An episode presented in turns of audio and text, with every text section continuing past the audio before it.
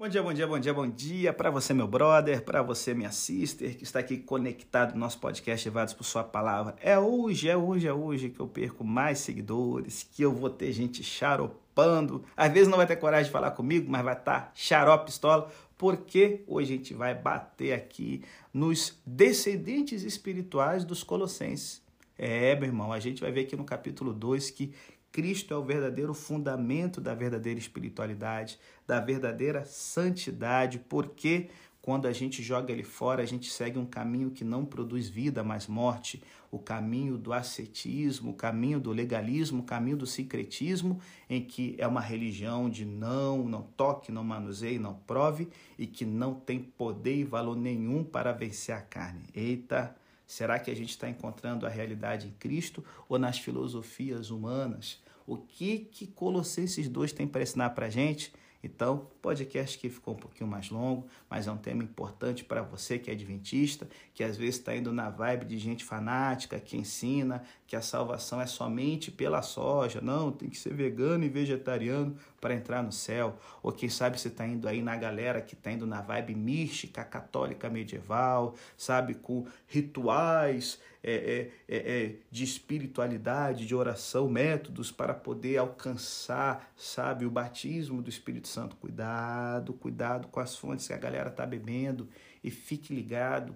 A vida da fé não é um mercado onde você vai pegando um pouquinho de budismo, hinduísmo, astrologia. Cuidado com o perigo dessas filosofias. Então, depois da vinheta, a gente vai ter três blocos. O primeiro, a gente vai estar falando aí sobre a importância de uma vida de oração e a centralidade de Cristo, sabe, nessa união com Deus e com o próximo. No segundo bloco, a centralidade da obra de Cristo, em que só Ele pode dar vida verdadeira, porque Ele cravou aquela a, a, cédula de dívida que era contra nós na cruz, ele venceu principados e potestades, eita glória, o negócio tá bom. E no final, último bloco, a gente vai falar aqui do perigo da falsa espiritualidade, certo? Do caminho da religião falsa. Então, depois da vinheta, desliga não, fica com a gente. Que Deus possa abençoar ricamente você hoje, meu brother, minha sister. Vamos andar em Cristo, vamos frutificar em Cristo, vamos ser edificados em Cristo.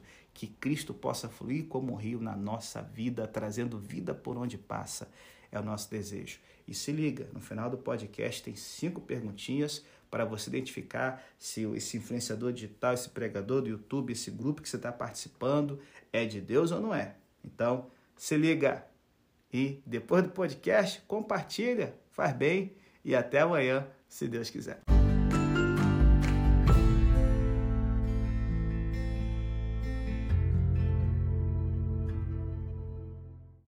O espírito de oração está presente em todas as cartas de Paulo mas talvez nós sintamos o seu comprometimento com a oração mais claramente aqui. Do verso 1 ao 5, nós vemos que Paulo, ele orava não apenas pelas igrejas que ele fundara, mas por grupos de cristãos que não viram o seu rosto em carne. Na verdade, este hábito é fácil da gente desenvolver. Todas as noites no noticiário nós ouvimos falar de pessoas em situações trágicas. Como seria fácil voltar-se para Deus e pedir que Ele as abençoasse ou consolasse. Nós lemos revistas cristãs e ouvimos rádios cristãs. Nós estamos frequentemente ouvindo sobre crentes que enfrentam grandes dificuldades. Como seria simples sustentá-los através da oração e pedir que Deus esteja com eles com poder. Nós falamos com um amigo por telefone, conversamos enquanto tomamos um refrigerante. Como seria fácil orar rapidamente por aquela pessoa quando desligamos o telefone ou nos despedimos depois do refre. Paulo cultivava o hábito de orar pelos outros quando tinha notícias deles. Gente, uma semana de esforço sério para cultivar este hábito com certeza pode transformar nossas vidas de oração. E aí, ele fala: Eu tenho esse hábito de orar porque eu desejo que os corações de vocês sejam consolados e que vocês estejam unidos no amor. Se você quer conhecer melhor Cristo, só há um segredo conheça melhor a seus irmãos e irmãs. Paulo disse isso antes, quando a gente viu lá na carta de Efésios, capítulo 3, certo? Se quisermos ter um completo entendimento de Cristo, nós precisamos aprofundar nossos relacionamentos com os outros. E talvez uma razão esteja sugerida na frase: os corações sejam consolados. Quando nos aproximamos dos outros, nós sentimos Deus trabalhando em suas vidas, nos tornamos cada vez mais confiantes de que Ele pode operar em nós. A fé cresce mais forte quando nós vemos a realidade de Jesus por meio do seu impacto naqueles a quem nós amamos. Gente, a coisa mais importante que você pode fazer para encorajar outro crente pode ser compartilhar o que Cristo está fazendo na sua própria vida. E aí então ele fala: Tenham sempre Cristo como centro. Tenham sempre os irmãos da igreja como o objetivo da intercessão de vocês, porque em Cristo nós encontramos todos os tesouros da sabedoria e do conhecimento. E aqui, gente, Paulo ele já começa aqui novamente a rebater as ideias gnósticas que ao invés de unir, sabe, nós com os outros irmãos e com Cristo, elas nos tornam orgulhosos e acabam fazendo com que a gente tenha uma postura crítica e se separe desses irmãos, o qual nós devemos interceder continuamente. Os indivíduos que promoviam a heresia que corrompia a igreja de Colosso declaravam ter acesso a uma sabedoria oculta ou especial por uma série de anjos que supostamente existiam em diferentes graus entre Cristo e Deus. Paulo aqui diz que todos os tesouros da sabedoria e da ciência estão escondidos em Cristo. E aqui, escondidos não significa ocultos, mas armazenados. Os, os falsos mestres diziam que tinham algo escondido. É a palavra crifo, certo? Ou daí o termo apócrifo, algo que está escondido, algo que está oculto. Só que Deus, ele tem um armazém cheio, cheio de riquezas e ele nos deu a chave. E que chave é essa? Cristo. Nele, nós temos acesso a tudo que Deus tem e é. E sabe, gente, quando a gente vê um pouco, sabe, os cristãos falando sobre espiritualidade, literatura sobre isso, lives e tal e tudo mais, a gente percebe que muitos cristãos estão sinceramente famintos de experiências espirituais mais profundas. E alguns são tão famintos que seguirão qualquer caminho aparentemente piedoso que outros sugiram. Olha, meu querido, se você quer ser espiritual, tudo que você precisa fazer é orar uma hora diariamente, ajoelhado às quatro horas da manhã, para mostrar a Deus que você é verdadeiramente sério, está abrindo mão do seu sono para ter mais poder. Ou então, quem sabe, olha, as técnicas de meditação, de yoga, hum, farão toda a diferença. Ou então, outro pode chegar e dizer que você tem que jejuar até que Deus lhe encha com espírito, de preferência duas vezes por semana. Ou então, sabe, tem gente que tem uma listinha de faça e não faça. E se você seguir ela direitinho e comparecer à igreja três vezes por semana, ah, aí você vai ser cheio do conhecimento que esses crentes aí, meia boca, preguiçosos, nunca vão ter. Gente, Paulo descartaria essas práticas como receitas prontas. Precisamos saber que Deus armazenou em Cristo todas as coisas de que nós poderíamos precisar. Nós encontraremos a realização espiritual em Cristo e somente nele.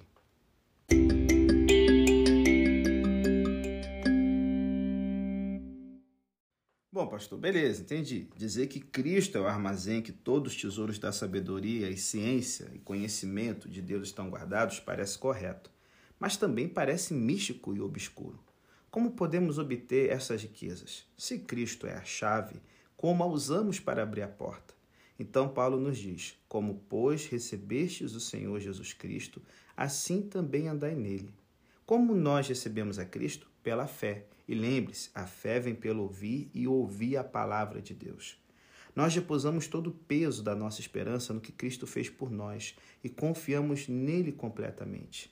Esta, Paulo nos diz, é a maneira como liberamos os tesouros da vida cristã. Viva em Cristo assim como você o recebeu Repouse todo o peso de suas esperanças naquilo que Cristo fará em você e confie completamente nele. Nós não podemos confiar em orações de madrugada, nem em técnicas de meditação, nem em jejum, nem em seguir listas de faça ou não faça. Nós não podemos confiar em nada no que nós fizermos. Nós devemos repousar todo o nosso peso em Cristo e confiar nele para fazer que nós vivamos nossas vidas nele. Viva cada dia por Jesus. E como você vive em Jesus, a sua sabedoria e o seu poder se expressarão por seu intermédio. E aí Paulo então ele usa aqui algumas imagens do dia a dia para poder colocar isso bem firme na cabecinha dos cristãos de Colossos. Ele fala o seguinte, olha, uma igreja verdadeira, ela vai demonstrar uma vida disciplinada, certo? Então assim, é, é, é, Paulo ele manifesta a sua alegria ao ver a boa ordem e a firmeza e a firmeza da fé. E a palavra ordem e firmeza fazem parte do vocabulário militar do tempo dele. A palavra grega taxis, que significa ordem, significa fileiras ordeiras de um exército ou a disposição ordenada. A ordem indica a organização hierárquica do exército com cada soldado no devido posto. A igreja deve assemelhar-se a um exército ordenado em fila, onde cada soldado está em seu devido lugar e disposto a fazer o seu trabalho sob a ordem de comando. E a palavra firmeza aqui é estereoma, que significa baluarte sólido uma falange inamovível e pronta para receber o impacto do inimigo sem recuar. Então, essa palavra aqui, firmeza, descreve um exército em posição de combate, colocando-se diante do inimigo como uma frente coesa, disposta a enfrentar com galhardia o adversário. Os cristãos devem avançar com disciplina e obediência, como fazem os soldados no campo de batalha. Porque uma igreja verdadeira manifesta é, é, no firme compromisso com o senhorio de Cristo a a, a vivência que traz a plenitude de Deus para o seu coração. Gente, Jesus é o nosso Salvador? Sim. Ele é apresentado como Salvador 22 vezes no Novo Testamento. Só que em 650 vezes o Novo Testamento fala que ele é o Senhor. A grande ênfase do Novo Testamento é no senhorio de Cristo. Por isso que a igreja verdadeira se dispõe a seguir os passos de Jesus, certo? E aí, quando ela está andando em Cristo, ela tem uma firmeza inabalável. E se liga que as imagens que Paulo vai usar aqui no verso 7, por exemplo, ele usa uma figura da agricultura. Ele fala: estejam radicados em Cristo. Sugere que o cristão tenha a estabilidade de uma árvore frondosa cujas raízes estão plantadas firmemente em Jesus. Longe de ser como a palha que o vento dispersa ou como uma semente que os ventos de doutrina carregam, as raízes do cristão estão plantadas em Cristo. Não podemos perecer, porque aquele que nos sustenta jamais conheceu fracasso ou derrota, certo? Então, quando ele fala o seguinte, nele radicados, o tempo verbal aqui é o pretérito perfeito, indicando uma experiência no passado que não mudará. A árvore, uma vez enraizada, só fica mais firme à medida que o tempo passa e ela cresce. Paulo deixa bem claro que, à semelhança da árvore, os cristãos foram plantados em Cristo de uma vez para sempre. E sendo um verbo passivo, dá para entender que foi Deus quem plantou a igreja e não uma decisão meramente humana. Por isso que ele usa agora uma segunda figura da arquitetura. A expressão nele edificados revela que somos como um edifício cujo fundamento é Jesus. Somos como uma casa edificada sobre a rocha. A chuva pode cair, os ventos podem fuzilar as paredes, os rios podem solapar os alicerces, mas essa casa não vai cair, porque o seu fundamento é inabalável, certo? Ele usa então agora uma terceira imagem. Além de Cristo ser o nosso sustentador, nós também temos aqui uma imagem da pedagogia. Os verbos confirmados e instruídos sugerem que a vida cristã é como uma escola. Estamos enraizados e edificados em Cristo e somos confirmados e instruídos pela palavra de Cristo, certo? E aí por isso que uma igreja verdadeira vai manifestar efusiva gratidão a Deus. E aí nós temos aqui uma quarta imagem, onde Paulo ora para que os colossenses comecem a dar graças, mas pede que o oceano de sua gratidão possa constantemente alargar suas fronteiras. A palavra crescendo aqui traz a ideia de um rio.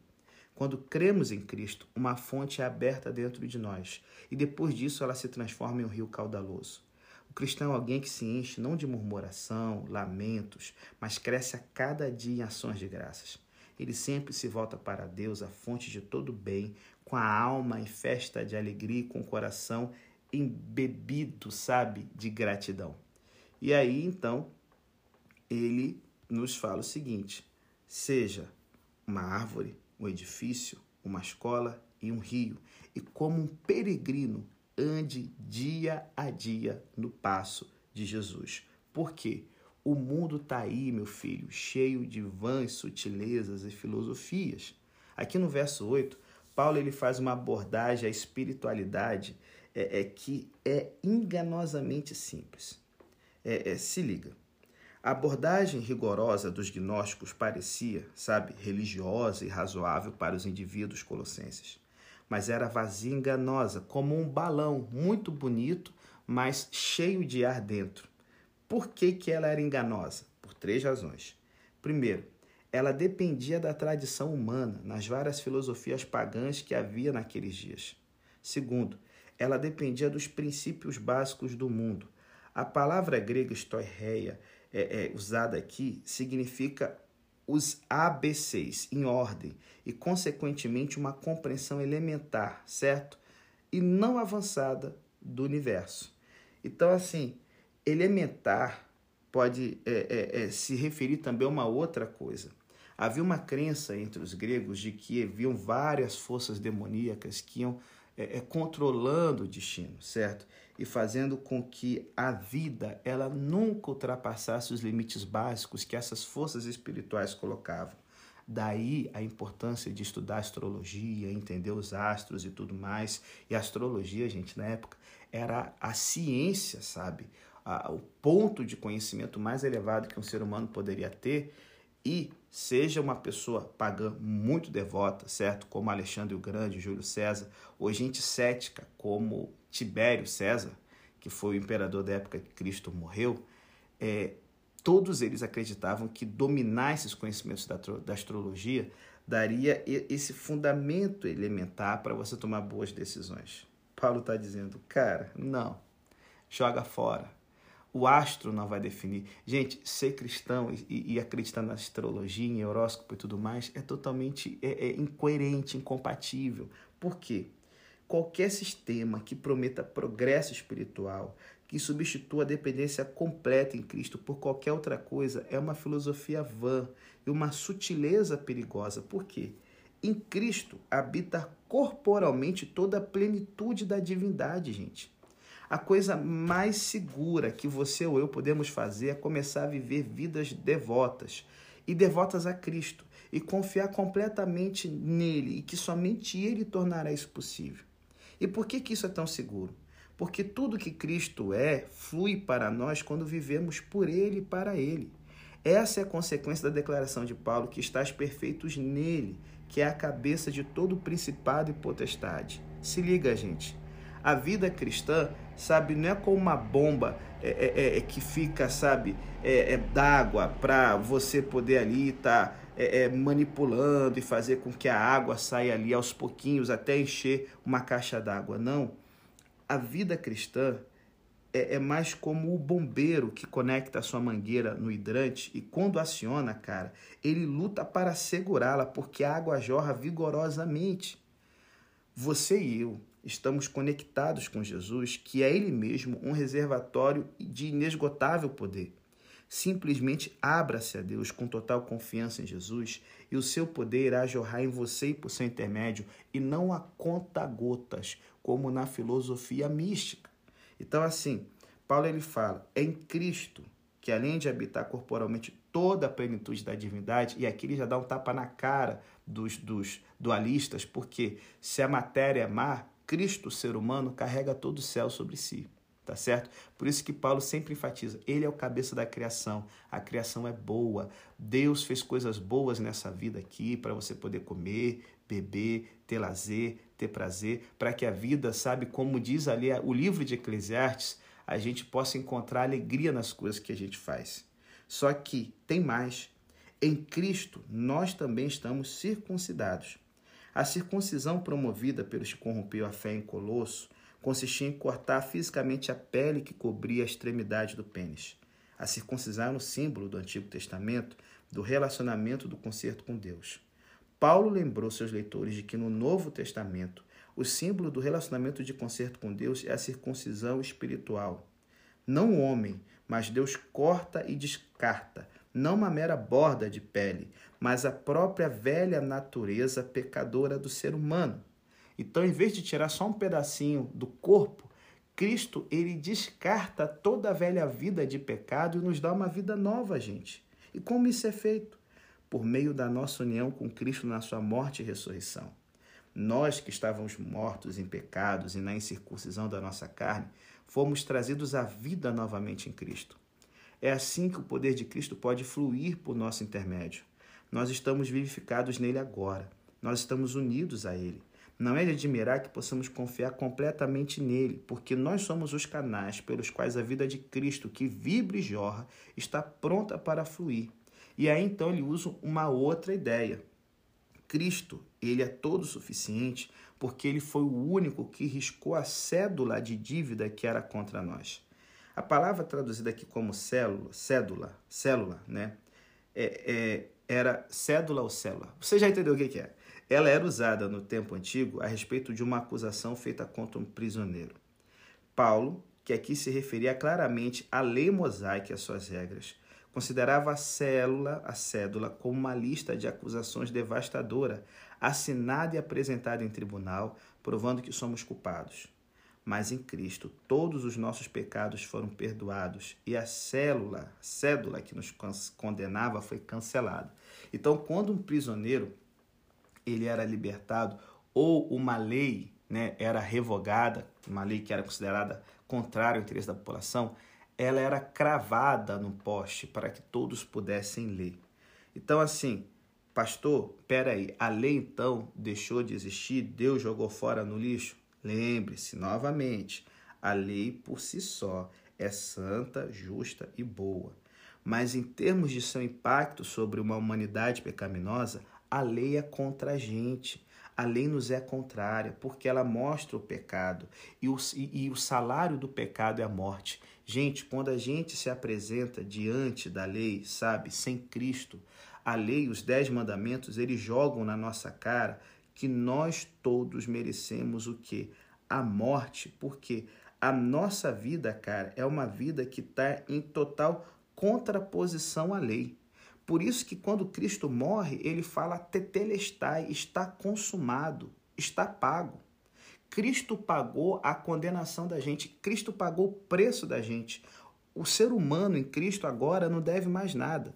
A lei que dava legitimidade à nossa acusação, e como Paulo fala em Romanos, que o pecado e o diabo usavam para nos enfraquecer, ela foi cumprida pela vida santa de Cristo e agora Cristo, como nosso representante, a pregou na cruz dizendo: a dívida foi paga.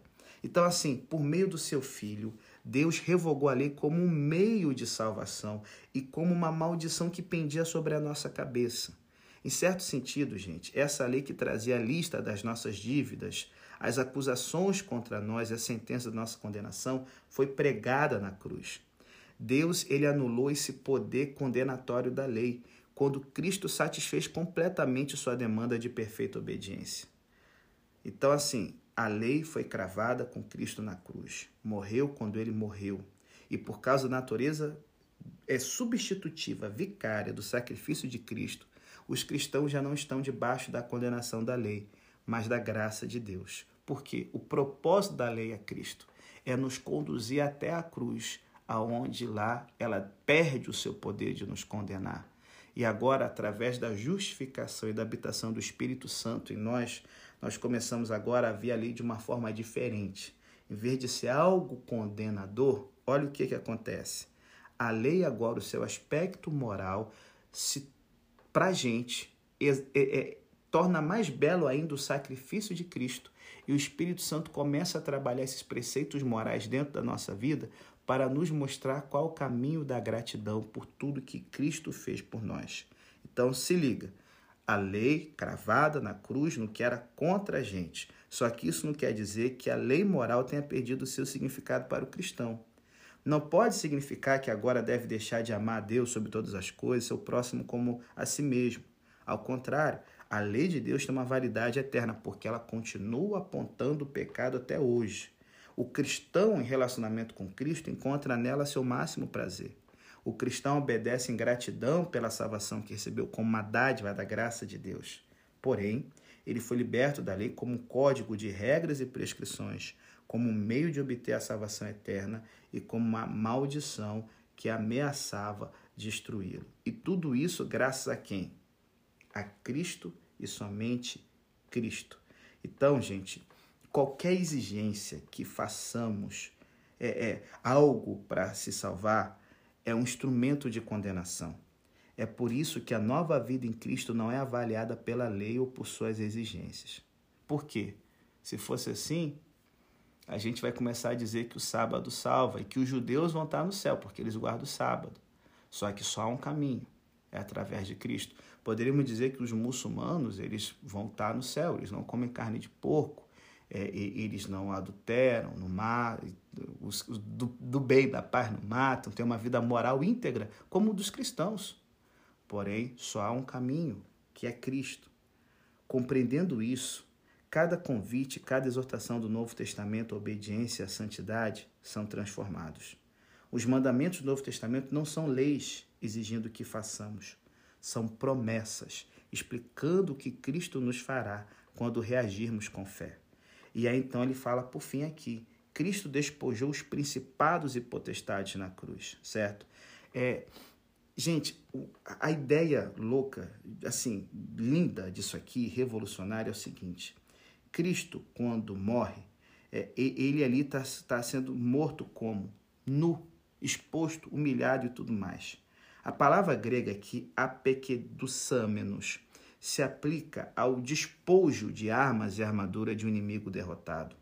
Jesus, ao ser despojado de toda a sua dignidade crucificado na cruz, aparentemente ele é o derrotado. Só que Deus é o único que ganha quando perde. É nesse momento que ele expôs as vergonhas públicas e, e é, os, os principados e potestades, o plano de Satanás, e ficou claro de uma vez por toda para todos qual é o único propósito do diabo destruir aqueles que têm uma vida de obediência a Deus. Então, assim, quando Paulo fala que Cristo agora triunfa sobre os poderes do mal na cruz, é porque ao passar pelo mundo da morte, ele derrota a morte dentro do seu próprio campo, lhe dando um golpe definitivo que todos podem contemplar através da sua ressurreição. E aqui, gente, Paulo finca uma bandeira no território desses falsos mestres e mostra ao mundo inteiro a suficiência total da obra de Cristo. Os cristãos não precisam mais ter medo, sabe, de espíritos, de demônios, da morte, desses entes malignos, porque Cristo venceu os principados e poderes desse mundo ao vencer todas as tentações satânicas, vivendo uma vida absolutamente sem pecado. Mais ainda, Cristo os venceu pela morte conquistada na ressurreição. Os poderes do mal tentaram destruir Jesus publicamente pela rejeição do povo que gritava crucificam e pelo poder político dos líderes israelitas com a concordância de Roma. Justamente na hora da maior vitória das trevas sobre o Senhor da glória, ele rompeu os grilhões da morte, demonstrando sua vitória sobre o poder do pecado na sua expiação na cruz e a sobre a morte pela ressurreição. A palavra grega aqui traduzida por triunfando pode indicar o cortejo triunfal do general romano que, após a conquista de território novo, traz os cativos amarrados com seu exército vitorioso. Cristo é o verdadeiro vencedor. Então, não há motivo para temermos os inimigos de Deus, os inimigos de Cristo, os inimigos da igreja, certo?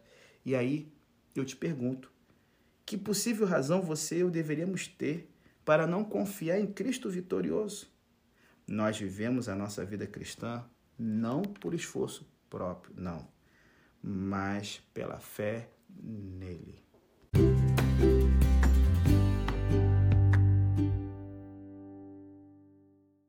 Gente, diante de toda essa coisa maravilhosa que só Jesus pode fazer, Paulo então vai para a reta final do capítulo 2 dizendo o seguinte: encontre a realidade.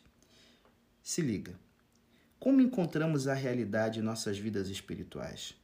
As pessoas de Colosso tinham respostas que ainda são atraentes àqueles que veem a necessidade de uma autodisciplina rígida e rigorosa. Simples. Siga as leis alimentares. E aqui no caso, quando ele fala que nem comida nem bebida, é, no Antigo Testamento, você só tinha uma prescrição sobre alimentos puros e impuros, de carne, tá certo? É, você não tinha nada sobre bebida pura, impura e tal. Eu já expliquei aqui alguns podcasts, o, a, o Antigo Testamento, a Bíblia, ela não proíbe o uso do álcool, a bebida alcoólica, porque era usado para esterilizar a água. Você tinha um copo de bebida fermentada alcoólica para três copos d'água para que naquela época que você não tinha o que a gente tem hoje na ciência moderna, você pudesse né, esterilizar os germes e as bactérias que você pudesse ter na água que você ia beber. A Bíblia condena a embriaguez porque era beber o vinho puro sem mistura de água, certo? Que poderia levar a pessoa a ficar bêbada e tudo mais, que é colocado até como um fruto da carne. Influenciado, gente, pelas filosofias hinduístas e budistas que haviam já tido contato com o Império Romano, parte da filosofia grega acreditava que o regime vegetariano era o melhor, por quê? Por causa da crença da reencarnação. Então, no meio judaico, influenciado pela, pelo esoterismo gnóstico, pela filosofia grega da imortalidade da alma e do dualismo de matéria má e espírito bom, havia a crença de que você não deveria beber vinho nenhum, certo? A crença de que você não, e nem misturado com água, a crença de que você não deveria comer carne nenhuma, certo? Porque isso te colocaria debaixo dos poderes das trevas, certo? a carne ali, um antepassado, você poderia estar devorando o antepassado. Vegetarianismo por motivo é, é, é, é, é religioso de reencarnação. E a crença do seguinte: se eu não comer isso ou aquilo, eu vou ser espiritualmente mais forte do que o outro, certo? Isso aqui vai me dar um, um, uma potência espiritual que o outro não tem. Então, da mesma forma, eles guardavam os dias santos do calendário judaico, certo? Por quê? Havia a crença de que cada dia você tinha uma entidade, certo? Regendo ele. A gente vê isso no, no na, na semana em inglês, em que cada dia da semana tem o nome de um deus ou de um astro.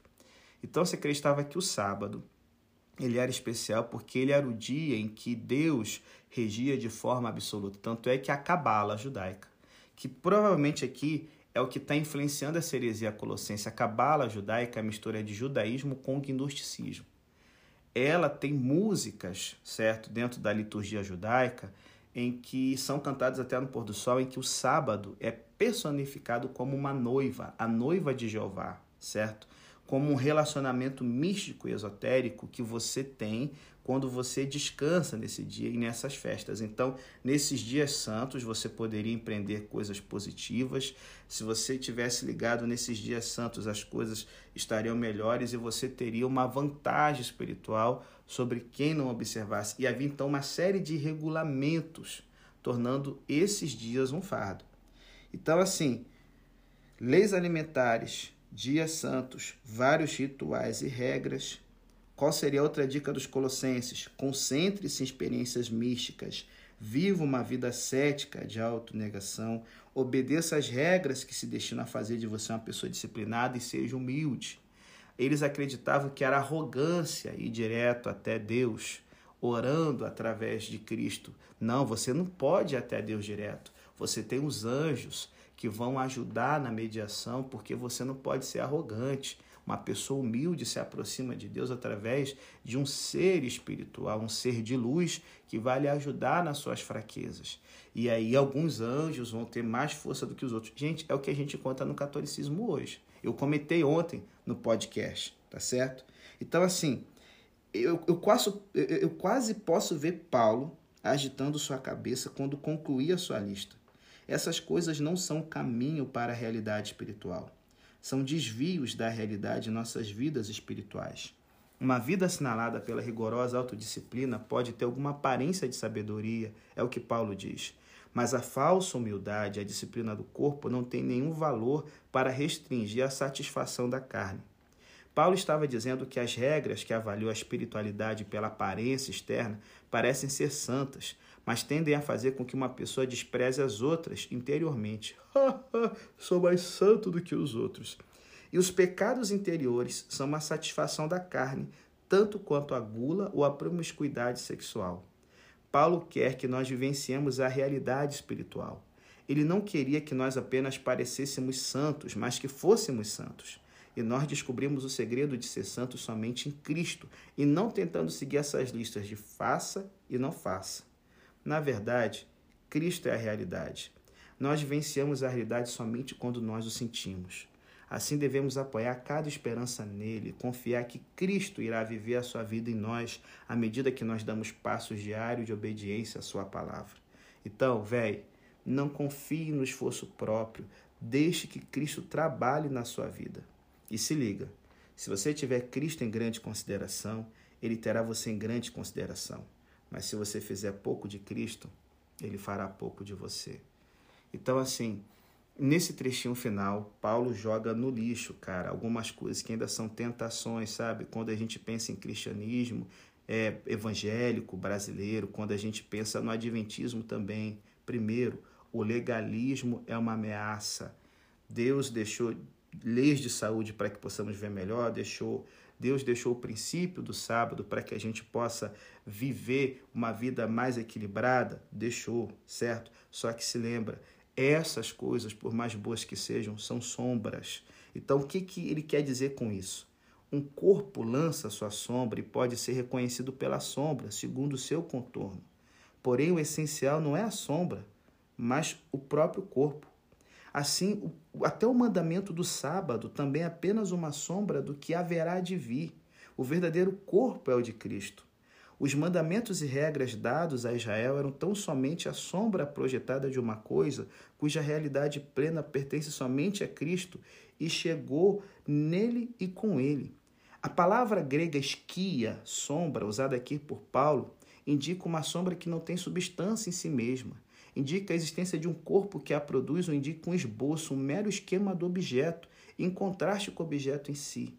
É isso que todo o ritual do Antigo Testamento simbolizava, um esquema das verdades que serão reveladas através da obra e da vida de Cristo. Então, gente, o sábado, por melhor que seja, ele não pode salvar. Leis alimentares, por melhor que sejam para nos dar saúde, elas não garantem a, a, o batismo do Espírito Santo. Você está ligado? É isso que ele está falando. Essa sombra ela aponta para uma realidade maior que é Cristo. O sábado hoje é uma sombra ainda do que? Hebreus 4, o descanso que haverá de vir, o descanso na eternidade. E quando a gente pega o sábado e torna um dia legalista, de mostrar que a gente é mais santo, o escolhido, o mais perfeito que o outro, a gente está perdendo e caindo na heresia colossense, cara. É, é, por que ter como indispensável submeter-se a preceitos sobre comida, sabe? Botando veganismo e vegetarianismo como sendo um sinal de eleição, sabe? De relacionamento preferencial com Deus, quando aquele que foi anunciado pelo maná de Israel se nos oferece a si mesmo como pão da vida, como a gente vê em João capítulo 6. Como podemos considerar, sabe, igual quem vê hoje no meio evangélico brasileiro, as festas judaicas, o ritual do, do santuário antigo, como podemos considerar essas coisas, a Páscoa, uma observância necessária para a perfeição espiritual, se nossa Páscoa, que é Cristo, já foi sacrificado por nós, como diz 1 Coríntios 5? Que justificativa vamos ter para impor, certo, às pessoas a nossa forma, porque ele fala: não deixe que as pessoas te julguem como você observa o sábado.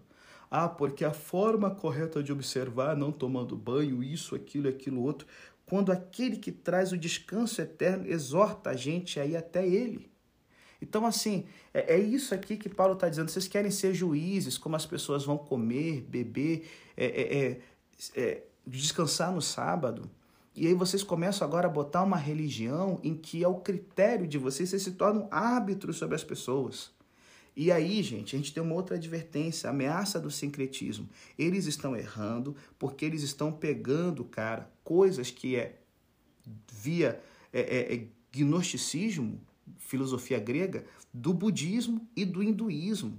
A religião sincrética não é bíblica ela é baseada nas experiências místicas que alguém pode ter. Essa religião sincrética, ela não é espiritual, ela é carnal. Embora proclame ser de Cristo, ela está desligada dele.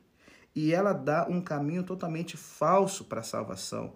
Porque, sabe, ao botar um conjunto de regras, sabe, a gente vê isso muito claro na Idade Média, onde os monges usavam vestes de, pelos, dormiam em camas duras, flagelavam-se, passavam dias ou anos sem falar, fazendo longos jejuns ou ficando sem dormir. E tem gente hoje, vou pegar aqui o meu adventista, que eu sou pastor, bebendo da mística medieval católica como sendo um caminho de santidade ou de ter o batismo do Espírito Santo. Fuja disso. Porque essa coisa de não manuseie, não toque e não prove, Paulo deixa bem claro, isso aqui denigre a matéria, o corpo, que é algo bom que Deus fez, porque foi Deus que criou, ele ama o nosso corpo, protege, sustenta, salva e o glorifica. E essa coisa produz é a escravidão. O ascetismo é a religião do não. É a crença de que podemos agradar a Deus observando uma lista de nãos. Para a religião ascética, a ênfase está nos aspectos negativos e não nos positivos. Ser cristão é muito mais quem você não é do que quem você é em Cristo. É muito mais aquilo que você não pratica do que aquilo que você pratica. E quem cai nessa balela torna-se escravo de regras e mais regras, preceitos e mais preceitos. Então, assim, o ascetismo é pobre, porque ele está preocupado apenas com a aparência, não com a essência das coisas, certo? O ascetismo proíbe em nome de Deus o que Deus não está proibindo. E ele então se alia ao legalismo para criar um ambiente de crítica, um ambiente de condenação na igreja. E ele é enganador, gente, com as suas propostas. Tem aparência de sabedoria e humildade, mas não tem valor nenhum diante de Deus. É um sacrifício inútil, é um culto de si mesmo, uma religião feita para si mesmo. Tem uma piedade falsa e fingida. Trata-se de uma inovação barata, de fabricação própria, de um culto falsificado sem valor espiritual nenhum. É um engano, porque não torna ninguém mais santo, mas pelo contrário, filho duas vezes do inferno e de Satanás. Essas regras rigorosas ascéticas fazem aflorar o que há de pior, em vez de estimular o que há de melhor nas pessoas. A santificação ascética e legalista foi clara e terminantemente rejeitada pelo apóstolo Paulo porque em nenhum lugar a carne é tão bem camuflada e tão perigosa quando ela se torna religiosa. Professa humildade diante do mundo, mas essa humildade é falsa, pois ensina uma salvação adquirida pelo esforço do homem, rejeitando dessa forma a graça de Deus. Então eu encerro o podcast aqui dizendo o seguinte: Como acautelar-se da falsa religiosidade, da falsa espiritualidade? Então sempre faça as seguintes perguntas, as seguintes perguntas quando você se vir deslumbrado diante de um grupo, diante de, sabe, uma galera defendendo um método espiritual, uma prática de santidade. Primeira pergunta: esse grupo religioso está enfatizando a graça de Deus ou as regras feitas pelos homens? Se a resposta for regras dos homens, sai fora. Segundo, esse grupo religioso tem uma vida disciplinada ou é impiedosamente crítico dos outros? Se for crítico, sai fora. Terceiro, esse grupo religioso coloca sua ênfase na palavra de Deus ou em fórmulas, conhecimentos secretos e visões especiais? Hum, se não tiver compromisso com a Bíblia, cai fora. Esse grupo religioso exalta Cristo e sua obra ou os observadores de suas regras? Olha aí, gente. Fique esperto, irmão. E por fim, esse grupo religioso reconhece e valoriza a Igreja de Cristo comprada pelo seu sangue ou a negligencia, chamando de Babilônia, sabe, de perdida, depravada, exaltando apenas as pessoas que seguem sua forma de ver o mundo.